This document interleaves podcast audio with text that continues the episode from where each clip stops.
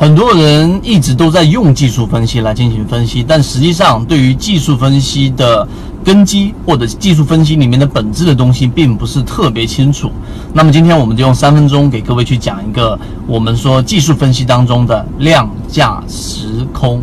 很多人现在的技术分析可能就是均线，可能就是看一下这一个仙人指路，看一下 K 线的这一种形态，然后从分时里面去分析一下。但是不知道我们在更早之前的这一个呃技术分析的基础，就是我们所说的四个字量价时空。我记得二零一零年，然后当时我们在专题去讲过这个技术分析里面的量价时空。当时我们是把量价时空做一个十字轴，然后呢斜率啊做一个对角线，越接近这个对角线里面的量价时空的参考比例就越大。那么实际上呢，它的整个个股的这个安全性以及它的这一种快速涨幅的可能性就会更高。那么我们简单的拆分一下，量毫无疑问，大部分的指标都是集中于这个量能，量能是最真实的，它只能说明在这个过程当中会有频繁的进行交易，有买有卖才能形成量，所以量能只能把它定义为交易活跃。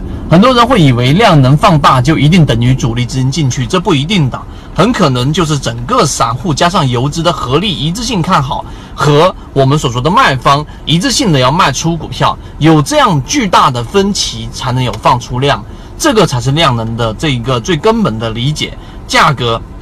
量价时空的价。价格是最真实的，也就是说，所有的人都是拿真金白银来对这一只股票来进行投资，所以价格反映出最真实的本质东西，所以均线系统永远都不会落伍。但我们为什么不提倡大家只是单纯的看均价系统呢？这一个是一个过程，就是你前面经历过量价时空，通过各种分析之后，对于股价、对于环境、对于板块有一定理解之后，才能最终进化到我们所说的大道至简，只看均线。很多人一进市场就我只看均线，这样的这一种交易结果，一般情况下都会非常糟糕的。时间关系，这地方没有办法拓展去讲。实和空，那么今天在圈子当中有一位来自北京的啊，是一个我们说企业主，但我们不不去详细去讲太多这个内容，资金体量非常大，说到了一个就是夹角问题，夹角。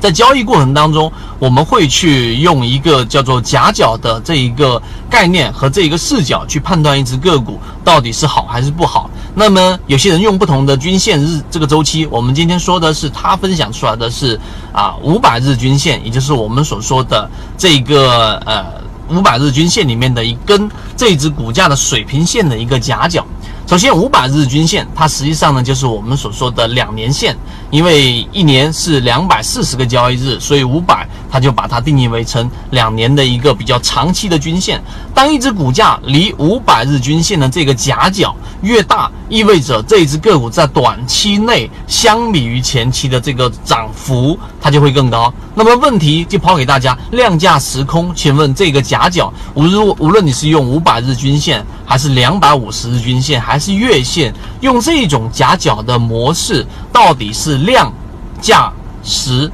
空这四个字当中的哪两个，还是哪一个？你有答案吗？那么今天我们留一个小小的悬念，在下一期我们的视频在圈子当中，我会把这个问题详细的去解决。